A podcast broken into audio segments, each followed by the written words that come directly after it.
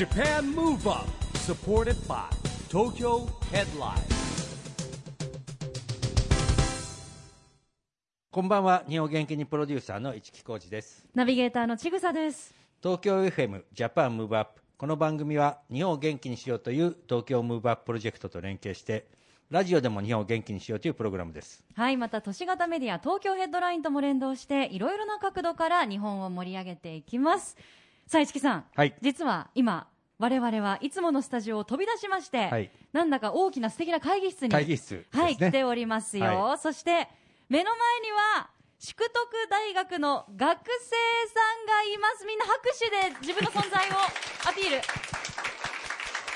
はい、いっぱいいる。いい拍手。練習した甲斐があったいい拍手だ。ちぐささんイベント慣れしてますから いやいね、や、テンション上がっちゃいますね、はいやっぱり、はいだ若者いっぱい来てくれるとね、はい、今日はね、ちょっと残念ながらお声出していただけないんですが、拍手などでね、皆さんぜひ、ガンガン参加していただきたいと思います。えー番組ではですね、実は毎年この時期に、淑徳大学の学生さんお招きして公開授業を開催してるんですよね。そうですね。ちょっとあのコロナ禍でねできなかった年ありますけど、かつてはだってあれですもんね淑徳大学の体育館で体育館にお邪魔してました。と一緒にあのライジングサンを踊った授踊業とかやってましたからね。て、ねえ、我々がお邪魔しそうてで、すよそう。みんなで言うとみんなが踊りを覚えて発表会をラジオの公開収録やるっていうねむちゃくちゃな企画でしたね。そうそう。ダンスやったことない子たちにも踊ってもらったりとかしてましたね、はい。で毎年あの市木さんは1年生を担当されてるんです1よね。年生なんですね。だからはい。みんな成長早いんですよ。4月入ったばっかりだったんだけど、うん。みんなねなんだろうやっぱり大学1年生の成長って早いですよねもうみんなで感じないだからみんな最初の授業の時からパーッと様子が服装も違うしだんだん変わってくるんですよ。垢抜けるっていう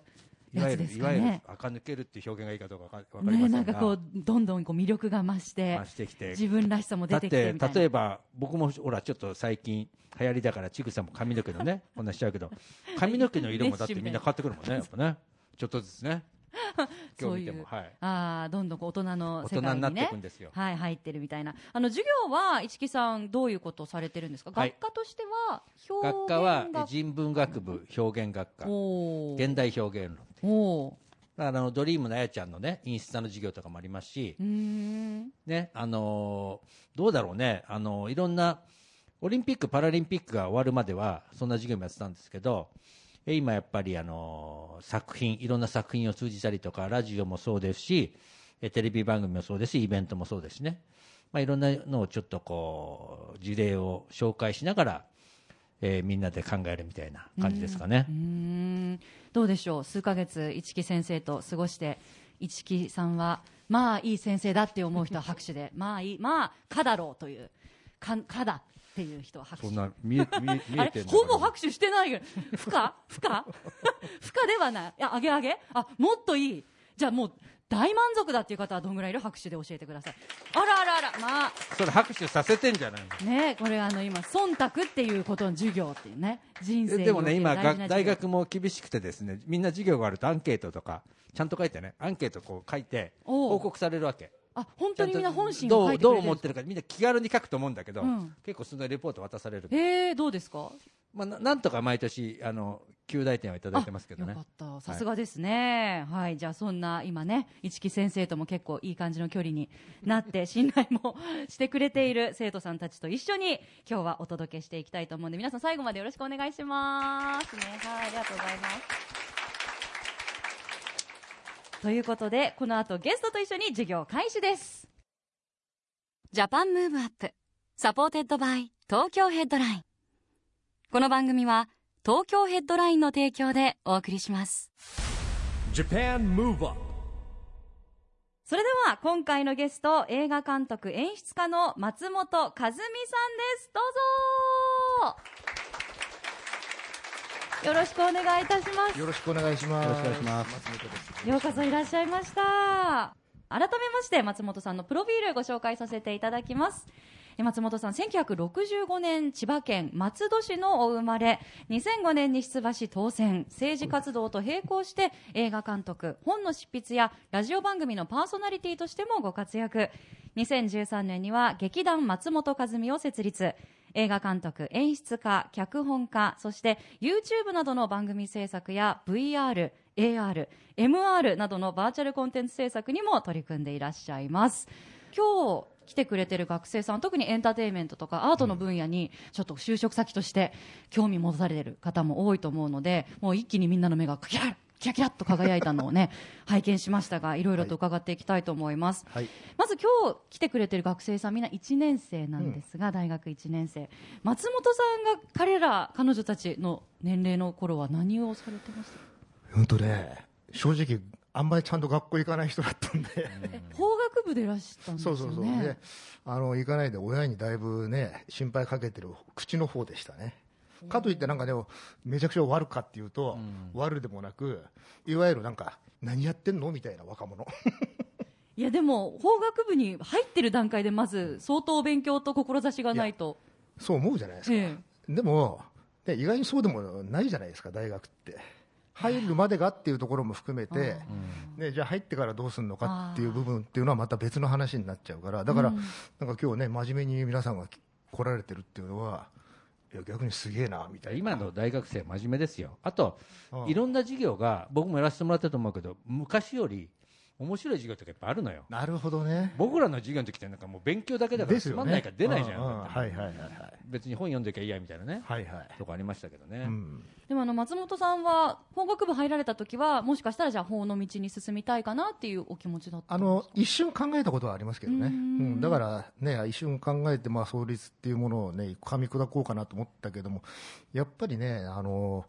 僕なんかの時代よ、僕なんかの時代は、その法律って言ったら、そのね、大学で言えば上の方の大学っていう部分の考え方がどうしても出てきちゃうんで、まあ、どこまでやれるかなっていうのもあるじゃないですか。だからね、そういうところのね、ハードルみたいなものを勝手にね、まあ、自分で思っちゃったっていうのもあるのかもしれないですけどね。でも先ほどお名前も出ましたがおじい様の松本清ドラッグストアの、えー創立者でいらっしゃいますが政治家でもいらしてでお父様も政治家でいらしたのでね。政治家家系でしたよね。うんそうですね。そこからやっぱ自然と政治まずはじゃあ政治に行こうかなっていう、うんでもね、それも 本当にね、申し訳ないけど、あのー全く政治はやりたくなかった。特に親父の見てる時は、絶対やらない職業の一番。えー、それはなぜですか？あの見てて、やっぱり政治の世界っていうものを目の当たりになんか見えてる部分と見えてない部分っていうのを見るじゃないですか。もう子供の頃からね。そうすると、なんかそこに希望を持てるか持てないかって言ったら、やっぱ今ね、皆さんはネットとかでいろんなものが情報入りすぎちゃうからっていう部分で、希望を持てない部分はあるかもしれないけど、僕は、ね昔はそういうものなく、生で見見る部分っていうものから、そういう気持ちになってた。うーんえーそういう、まあ、葛藤みたいなものを抱えながらはいはい。最終的にこう映画の道に進むわけですが そこのじゃあきっかけみたいなのは何か劇的なことがあったんですか？あのー自分の中の劇的なことは、本当にお恥ずかしい話なんですけど、たまたまその、ね、政治のやって、まあ、一回やめちゃってる部分の、ね、さ再起ややろうとした時に、普段テレビにしか出ない女優さんがいて、それが舞台やるっていうんで、これ絶対舞台見なきゃいけないよなって言って見に行って、それまで舞台大嫌いだったんだけども、見に行った時に、まあ、女優さん見れた、あ、よかったのとは別に、舞台が面白かったんですよ。でこれ舞台が面白かったんでじゃあ舞台ってもしかしたら作れんじゃないの？作れんじゃないの？って自分で勝手に思っちゃって一人だけ知ってる役者がいたんで電話して劇団って簡単に作れるの？って言ったらそいつも簡単に作れますよ！とか言うからあ それで劇団そうそうそうそう。えー、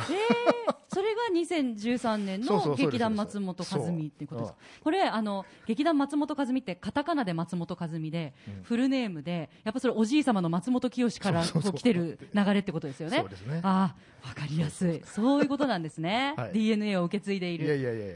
えー、でじゃあ最初に、うん。まあ、そのエンターテインメントの方、はいはい。まあ、アートの方、うん。文化の方に行くのはじゃあその劇団を立ち上げようっていうところからだったんですね。でそれもそんなきっかけだから、まあ、1回、2回やればみたいなところで思ってた部分が、やっぱね、やり始めて、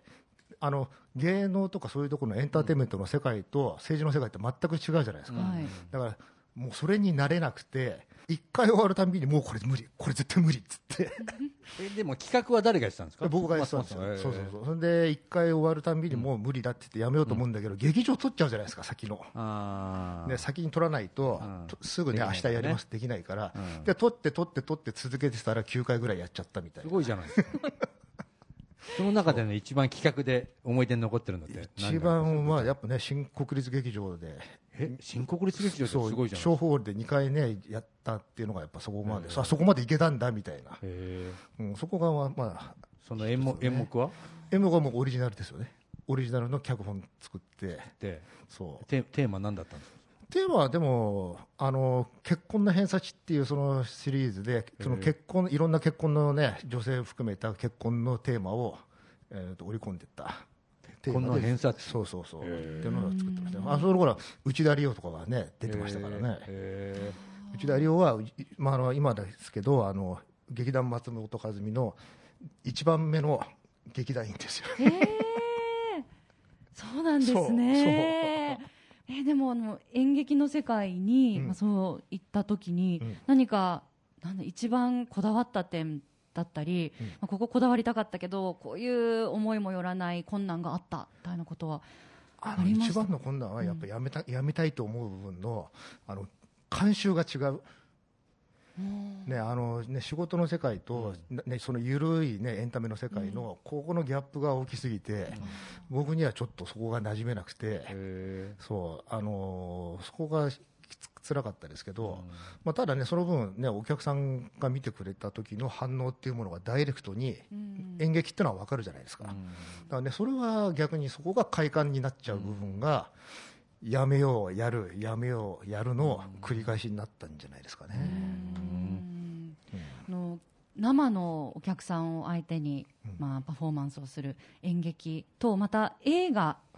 を撮るっていうのははいまた全く違うアプローチだと思うんですけど。違いますよね。そうですよね、え。映画も撮りたいと思われたのはいつ頃からなんですか？あの映画は、映画は本当にちっちゃな頃から、もう本当に、ね、幼稚園ぐらいの時から映画大好きで、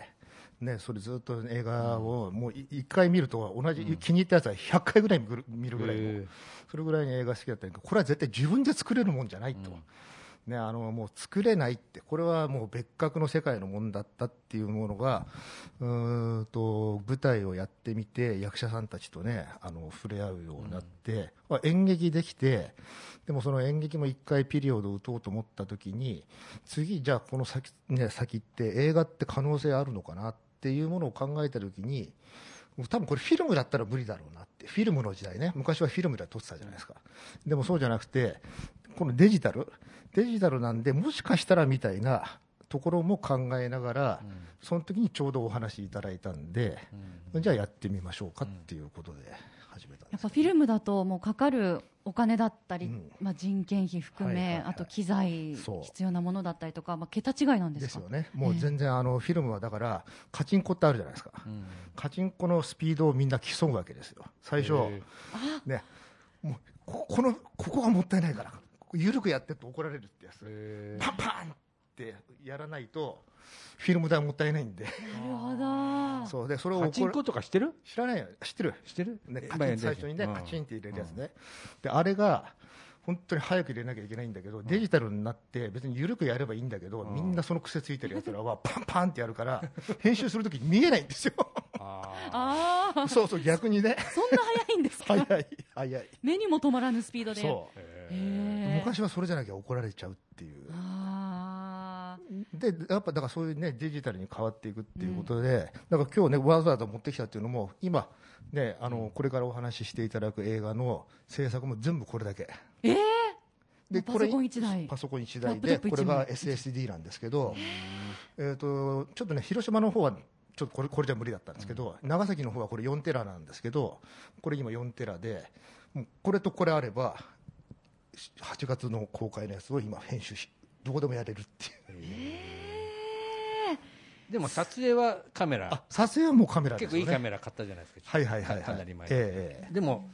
自分一人でできちゃうんだもんね。そういう意味はですね、うん。あの20キロのキャリーバッグと、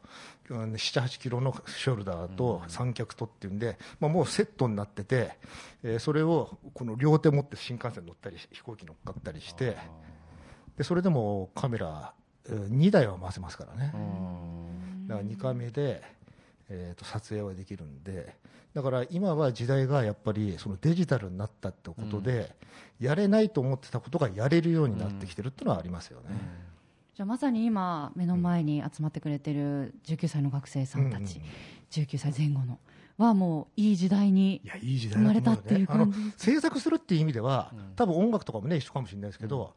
ハードルはね、だいぶね、何がなきゃできないだとか、っていうハードルはだいぶ下がってると思うんで、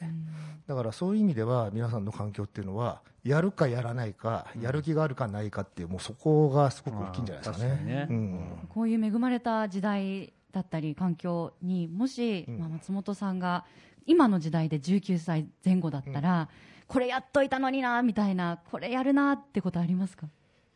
？19歳、まあ、特に今、最近はその映画の方とこれがかかっちゃってるんで、うんととにかく、あのーも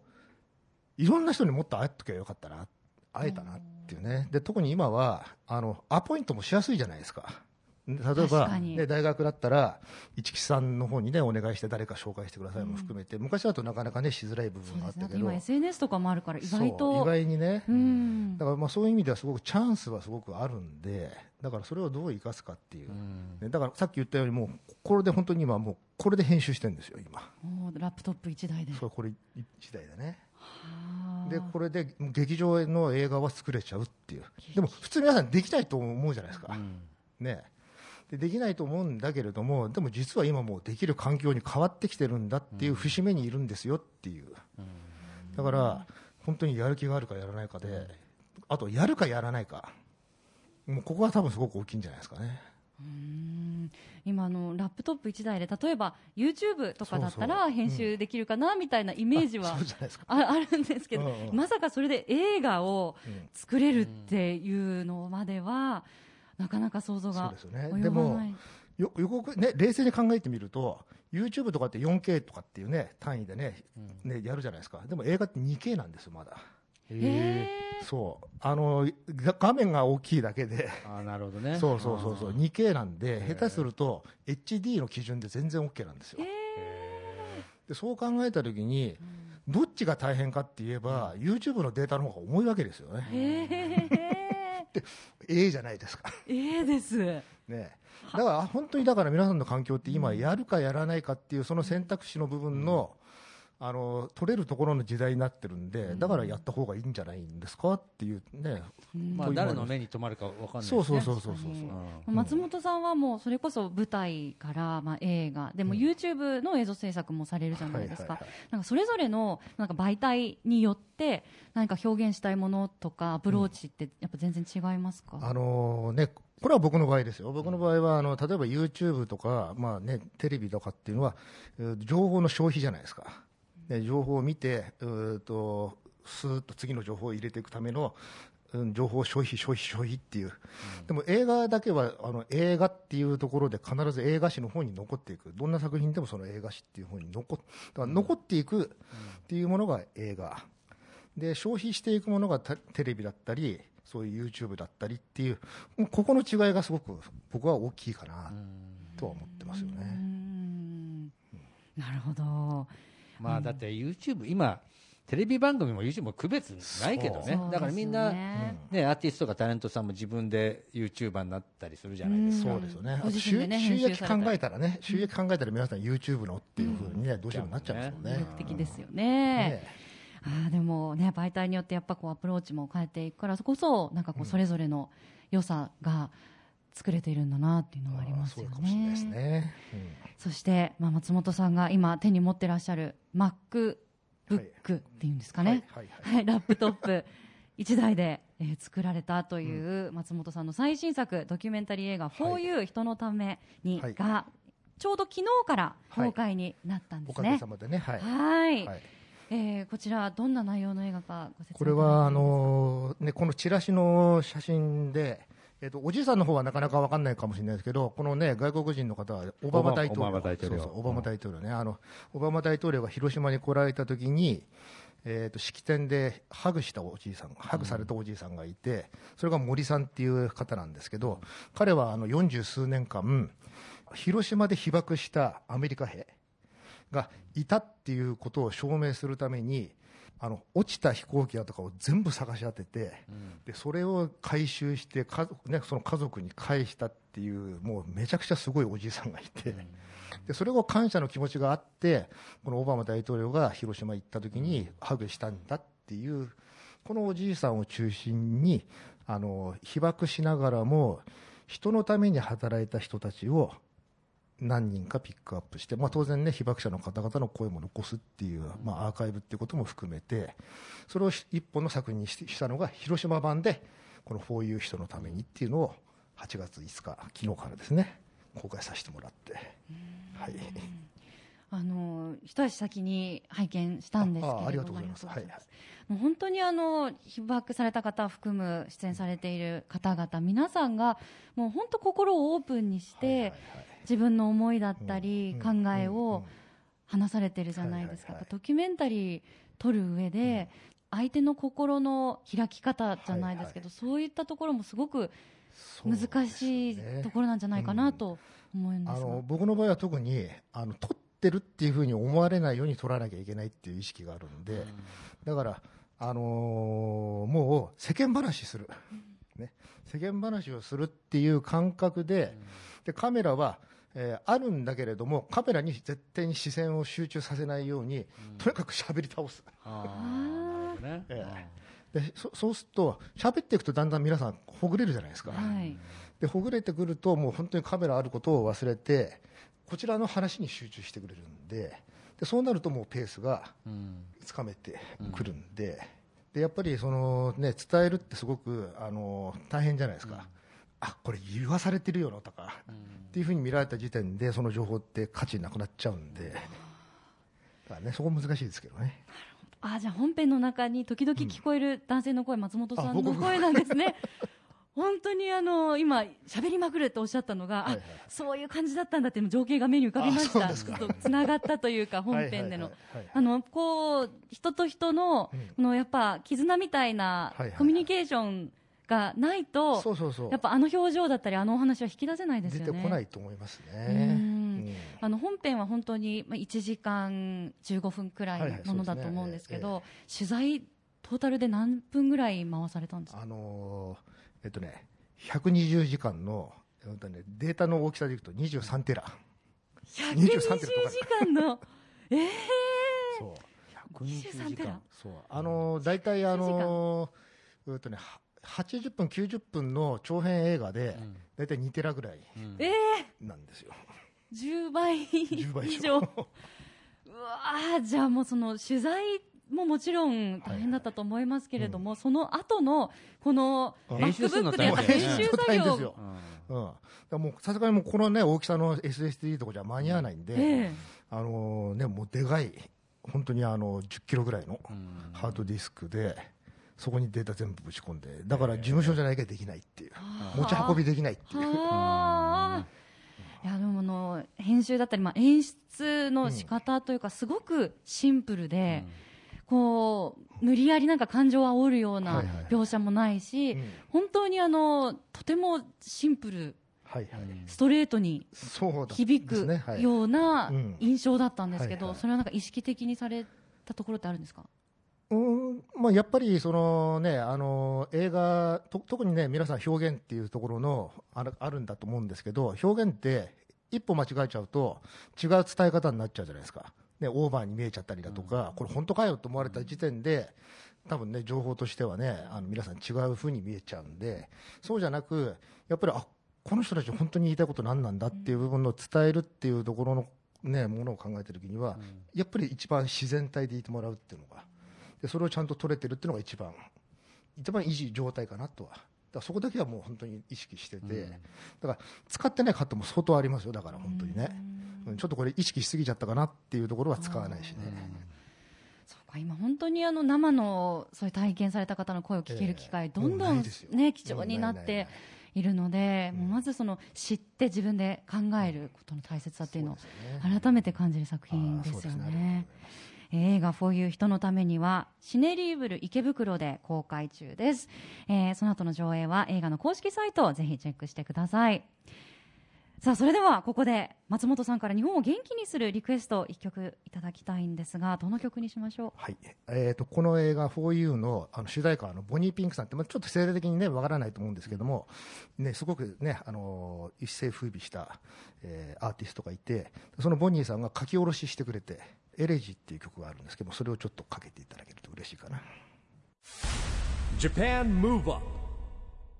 はい。本当こうエンディングで流れてくると歌詞と作品がリンクしてああぐそうですね見てっと胸にきますよはいね。あの今回書き下ろしということですが、うんボニーピンクさんご本人にもお会いしたんですよね。そうですね、はいはい。あのーね、なんか、あの、この社会課題をテーマに映画作ってて、もういろんな音楽の人たちが協力今してくれていて、まあ自分の曲使ってくれも含めて、すごくありがたい状況の中で、まあ書き下ろししますっていうふうに言ってくれたんで。んえこう同じ表現者としてなんかこう共鳴する部分がそうですあるんでしょうね。ねやっぱりなんか、ね、なんか社会のためにっていう、なんか、僕は強く思う人が、まあ、アーティスト、曲作る人って特にそういうとこあるじゃないですか、昔からそれはありますよね、うん。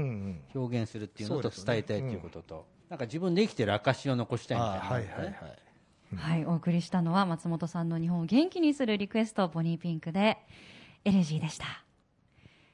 さあ今日のジャパンムーブアップのゲストは映画監督の松本和美さんです。引き続きよろしくお願いいたしはいお願いさあ今日はですねせっかく学生の皆さんが目の前にいらっしゃるので、彼らから質問をですね事前に募集いたしました、皆さんアンケートご協力ありがとうございます、えーその中からちょっとお時間が許す限り、はい。監督への質問させていただきますね、えーまずは映画を作るときに全体のストーリーが先か、うん。一番伝えたいと思うことが先か、どちらの方が先に思いつきますか？あのぼ僕の場合はあのドキュメンタリーっていうのもあるんですけど伝えたいシーンここだけを自分でねとりあえず一回、ね、置いてみてで撮り始めると全く答え見え見えてないです。思い通りにいかない。全く答え見えてなくて、行って聞いて聞いたところにまた何かがあってって、じゃあこれまたつながなきゃいけないなって言って調べてまたアポイント取ってみたいな。だからうーんと今やってるものも全て答えがない中で走ってってるって感じですよね、なるほどね。あーそういう時ってやっぱこうスケジュール感って見見えないですよね。見えないです見えないです。だからあのもうとにかくその取らなきゃとかこの人ねっていう部分がもうターゲットできたら、もうすぐに、ね、アポイント取る方向で動いて動いて動いて、だから今、えっと4本同時で動いてるんですよ。えそう。4本同時で動いていて、うん。でももう話が頭の中ごっちゃになってくるじゃないですか。でも、うん、と編集しながらあこの人今じゃなきゃ取れないなと思うともうえすぐに。ちなみに今4本って言える範囲で何のテーマえー、とこのね 4U と,、うんえー、とこの2週間後に長崎のやつはいはい。がご協力していただいてるんですけども、あの長崎のが続いて、で冬にあのシンプルライフっていうタイニーハウスって移動できる家で暮らしてる女の子がいて、でそれの北海道を舞台にしたテーマとね、とあと犬と人の間にあるものっていうその、ね、犬のお話をテーマにして、それも今4本えそれは頭の中で、うん。まあ、前の2本はね、もう前かはいはい。はいら手掛けて分かるんだけえど、そうか、順番にやろうとまずにやっぱりパッと思いついたら、あそうです一歩踏み出しちゃうわけね。もう踏み出しちゃう。なるほど。ここそこで考えちゃうと多分やらないと思うんで、あそう。冷静になっちゃうとうん。やんないじゃないですか、1年になるほど4本なんて。タイミングですね。ねそうそう。タイミングが来た時はもうそのタイミングに乗る波に乗るっていうのも大事なのかもですね。そうそういう時はじゃあもうじゃあいつの公開を目指してとかあまり先のことは考えずにとにかく取りで、あのね、この皆さん、チラシにあるここの SDGs シェアプロジェクトっていうのが、うんテアトルで一緒に作って、えー、と社会課題っていうものを要するに映画化していくっていうことに共鳴していただいて、これを作ったものに、ね、社会課題を扱ったテーマの映画であれば、必ず劇場公開しますよっていう。そういうプロジェクトなんですね。そういうプロジェクトにしてくれて、でこれ、自分の作品だけじゃなくて、このね今日いる若い子たちも、うんと我々が推薦するものであれば、えー、と劇場で公開させてくれるっていう、えそういうプロジェクトになってる。それはあの映画作品作りたいとか興味がある若いクリエイターの方はものすごいチャンスですよね。ですよね、うんだからあの、ね、やるかやらないかですよね。まさにそうなんですね。そうそうそうぜひあの SDGs シェアプロジェクト、はい。気になった方あのチェックしていただければと思います、はい。そしてじゃあ次の質問いきましょう。一本の作品を完成させるまでにかかる時間はどのくらいかえーこれもね、先ほど編集のお話ねもありましたけど。うん。えー、とこの、ね、この 4U の前に作った映画が、あのちょっと子供の居場所の話で、虐待だとかネグレクトだとか、それを扱った映画をやったんですけど、その時は半年、半半年。年ですね、それはまあドキュメンタリーじゃないそそれもドキュメンタリー。あ、ドキュメンタリー。それもドキュメンタリーで、半年、御殿場だ、えーうん。名古屋だ、沖縄だ、飛び飛んで飛んで飛んで、でもう本当にあのね、えー、と DCP っていう映画館に納品する、そのデータにする、置き換える前の映画のギリギリまで編集やってるみたいな。いやでも社会課題は難しいよね、難しいですよね。だつそう。突き詰めれば突き詰めれば新しいもの出てくるから。うそうそうそうなんですよ。やめ時ってどうしめ、どうしてますか？やめ時はもう、ここまでにしようっていう締め切りですよね。締め切り。そうあの劇場の日って決まっちゃってるんで、はい。それから逆算して、もうこれ以上動けないなっていうところが、逆にストップかけるところですかね。劇場のこの公開日っていうのはどの段階で決まるんですか、大体。やっぱ半年ぐらい前、どんなに早く、遅くても半年、だから結構今、コロナになっうんてるんで、空いてますけど、はい。それまでは絶対もう1年先、2年先は入っちゃってますよね。じゃあ例えば今あの作ってらっしゃる4本の作品でいうと、ええ。じゃあもうどのぐらいのタイミングになったらあじゃあもう劇場ブッキング入ろうえーっとね、一応もうあのさっき言ったタイニーハウスっていうシンプルライフの方は12月公開で動いていて、うん。で犬の方も春に来年の春には多分もういける状態にはしてるなんるほどなるねほど、やっぱその締め切りがねないと、ないとちょなっとずっと永エンドレス遠にになっちゃそううんですよですよね。ね。ちょっと身が持たないですよ、なるほど、わんかりました。じゃあ続いての質問いきましょう、はい。映画撮影で一番楽しい時はいつですか？楽しい時はやっぱ、まあ、撮影っていうかちゃんとつながった時。撮るだけ撮るでも本当にこれつながるのかなっていうのを思ってるわけですよ、まあね120時間撮ったやつをここつなげるわけですもんね。そう。で実際問題、あの撮ったはいいけど出てない人もいるんですよ。なるほど。らそうなっちゃうと、ね、やっぱ心痛みながらでもやっぱつながった時がうん。ああよかったつながったっていう、なるほど。うんそこが一番の喜びですかね。充実感とともに。まあそこはねこれは多分ね気持ちがいい瞬間でしょそううねまあ、やっぱねど長編なんで 60分以上じゃないですか。DJ 見て音楽じゃないからね。ねつなつなぎちゃんとねそう。見てつながってなきゃいけないつからね。ながってなきゃいけないから、だからそこがねやっぱすごく難しいですだから前の時はつながんなくて締め切りの2日前に全部ロジックが崩壊しちゃって。へでもう全部三僕だからこの年で三鉄って初めて。三鉄 そう。ー。朦朧としてくるでしょいやでも三鉄もう朦朧とししますよね。へーでももうやんなきゃいけないからっていうんでへえ本当にそのもう三鉄で三鉄で。もうほぼ作り直すみたいな形で。そうそう作り直し作り直しすごいですね。まあでもね推しで決まってるってそういうことなんで、うん。うんだからうん。まあでもつながってよかったですけどうね、ーん。さすがですよね、やっぱでもそこはプロとして守らなきゃいけないところでもあるんですね、すねええ厳しいけれども、うん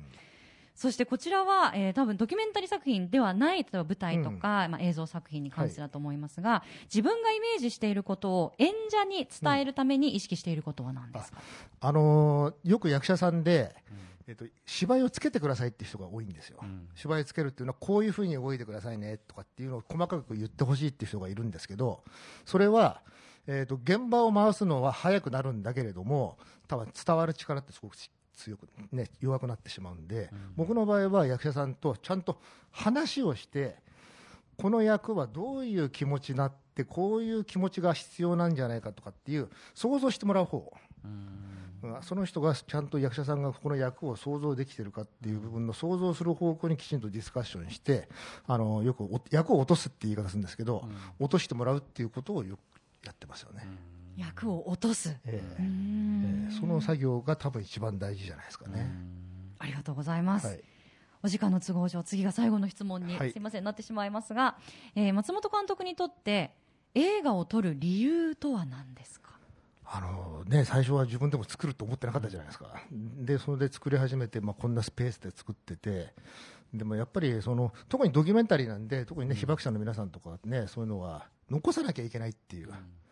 あの一番引っかかっね、ひ響いちゃってるのは、僕なんかいなくなったら、多分世の中から被爆者いなくなっちゃうんだよねって。あと数年でいなくなっちゃうじゃないですか被爆者って世の中からね。でそう思った時にこれちゃんと皆さんの世代に残しとかないと、うん。多分なかったことになっちゃう。だからねここはやっぱすごくねこれは大事なことなんでだからまあ映画っていうもので残していきたいなっていうとこですよね。YouTube じゃなくてねそこはね、うんうん永遠に残るものですよね。うん。まあね、デジタル化することによってね、はいはい。またの残せるようになりましたからね、データもね。そう。ん。ですね、残しやすくなりましたようね。ん。やりやすくもなったしね、うん。だから皆さんどんどんやってほしいなっていうのは、ね、若い人が制作の中にいないと、ね。まあそうだようね。ん、まあ僕なんかちょっと監督と違うんだけど、僕も学生の頃とか、僕は広告会社に最初入った時にね、はいはいはい。いつかテレビ番組作りたいと思って、仕事で、はいはいはい。あの政府の番組とかいくつか作りましたけど、ものすごいスタッフの数がいて、でいつか自分の番組作りたいなと思って、一生、そんなできるわけないなと思ったけど、できる時代は来ちゃってもう、もうだいぶ前だけどね、はいはいはい。まあ、企画があってうん、スタッフがいて、うん。交渉ができて、テレビ局 OK だったら流せちゃうってそうだ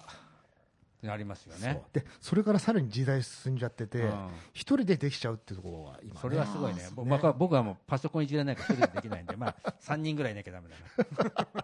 う ん確かに今なんか、ね、あの YouTube だったり、まあ、うん。インスタとかでもあれですけど、自分のなんかアカウントでなんかこう配信してるとかっていう人いああいるんだ。やっぱいるんだ、ね。何人か、うんうんすごいね。やっぱ自分でそれはセルフプロデュースそうそうそうでですもんね。ね。そうですよね、うん。いやーこれからねどんどんそういう時代になっていって新しい表現者とかクリエイターがどんどん増える時代ですいやよね。そうですよ、だってインターネットがでできたのだって、まだ何年前？っていう感じじゃんね20年ちょっとねちょっとでしょ？それが今、ここまで来ちゃって、インターネットができる前と後で世の中変わったわけですよね。ですよね。自分のだって発信しないと存在が認められないぐらいになっちゃはいはいはいったわけじゃん。いやだからそこからここに来てで世界がつながっちゃっててね、はいはい。まあ、大変な時代だから生きるのも大変かも。ね疲れるかもしれないね。情報が多多すぎちゃって。そう。ら自分のやりたいこととかこう決めてやった方がいいかもしれない、うん。無理せずに努力とかうん。トライアルは必要なんだけど、うん。あまりにも多すぎちゃってそうそう。たまに僕も若い子悩んだもん。えってこんないっぱいどうしようってどうしたらいいんだっていろんな人と会ったり来てもこなせないじゃんと思ったけど、はいはいはい。勝手に消化していくんだよね意外とね。はいはい。っていうのは思いますね。うん。ねなんでこの時代の、まあ、メリットは最大限に生かしつつ、自分らしく、進んでほしいですね、えーまだまだお話伺っていきたいんですがあっという間にお時間が迫ってきはいてしまったので、ぜひ最後に今日あの目の前に集まってくれた淑徳大学の学生さんとそしてあのラジオの前にいる夢に向かってこう頑張っている方々にアドバイスがあればぜひお願いいたします。あのね、さっきからちょっと言ってるんですけど、あの、できないことはないと思った方がいいですよ、今の時代。ね。あの、やるかやらないかで答えは全然。でもやらないと答えは出ないんで、だからそこを意識してもらって、まずやるっていうことに、やれるためには何をやればいいのかって、さらに考えていくってことをしていくと、多分違う答え出てくるんじゃないですかね。ありがとうございます。もうメモってるこのペンのスピードがすごい今 速くなりましたけれども、そうなんだはい、本当に貴重なお話ありがとうございました。はい今回のゲストは映画監督の松本和美さんでした。どうもありがとうございました。ありがとうございました。ありがとうございました。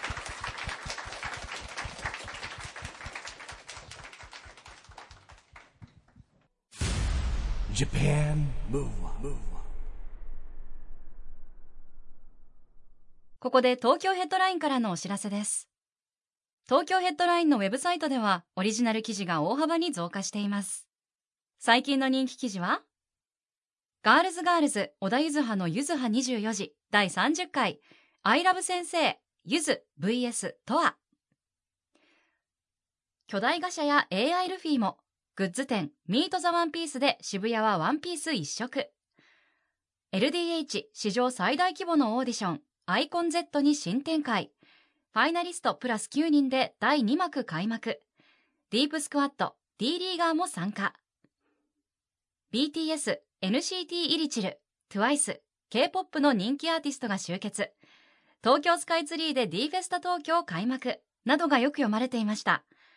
その他にもたくさんの記事が毎日更新されていますのでぜひ東京ヘッドラインウェブや SNS をチェックしてくださいね。Japan Move Up さあ今日は市木さんが普段授業をしている淑徳大学の学生さんをお呼びして公開授業という形で収録させていただきました、学生の皆さんどうだったかな？あ、拍手をしてくれるのね。ありがとうかございます。感想言いたい人、一人、お、言ってくれる人いる？誰か、代表がいるわけじゃん。あ、じゃあほら。はい、えー、淑徳大学、えっ、と、1年の西村です。えっと、先ほどから松本さんのお話を伺って、まあ、結構今までやろうと思ってできてなかったこととかっていうのが多かったので、まあ、帰ってすぐとか、まあ、明日とかにでもすぐに始められることもあると思うので、すぐ始めようと思いました。ありがとうございました。おーあの、西村さんさっき、あの、自分で配信発信してるまあ、YouTuber だから。っていうね、手挙げてましたけど、YouTuber なんですか？YouTube ではないですけうんど、そういうふうに発信する活動はしてます。へー、プラットフォームは？プラッかライブトフォームは、えっ、と、ミラティブさんっていうところと、あの、ツイキャスです。へー。どういうこと発信してるんですか？まあ、その結構普通に自分の身の回りのことだったりとかあとは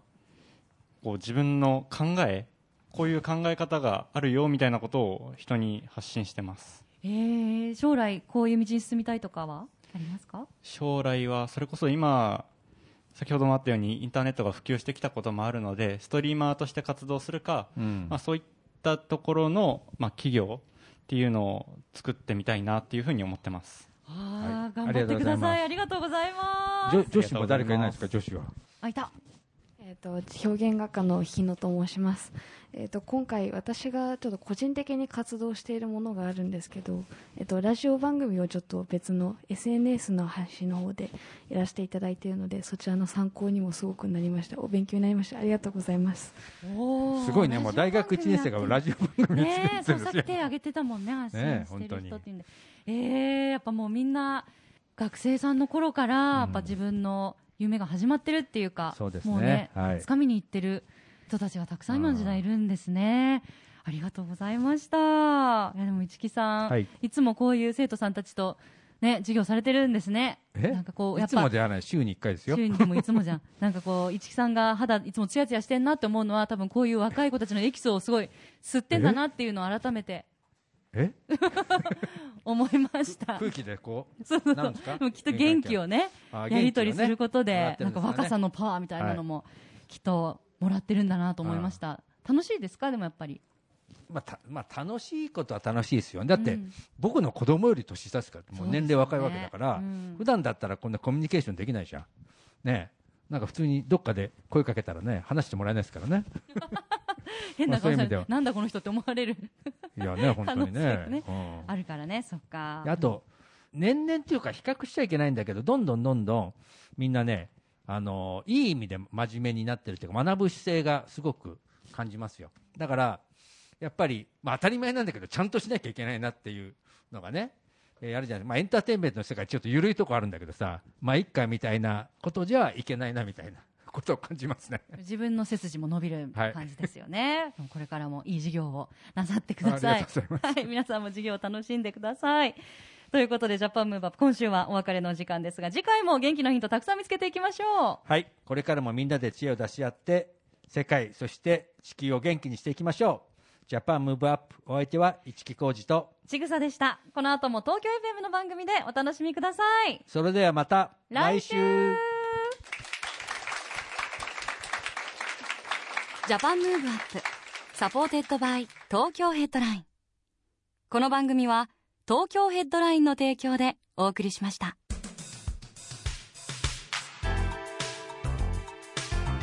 Japan Move Up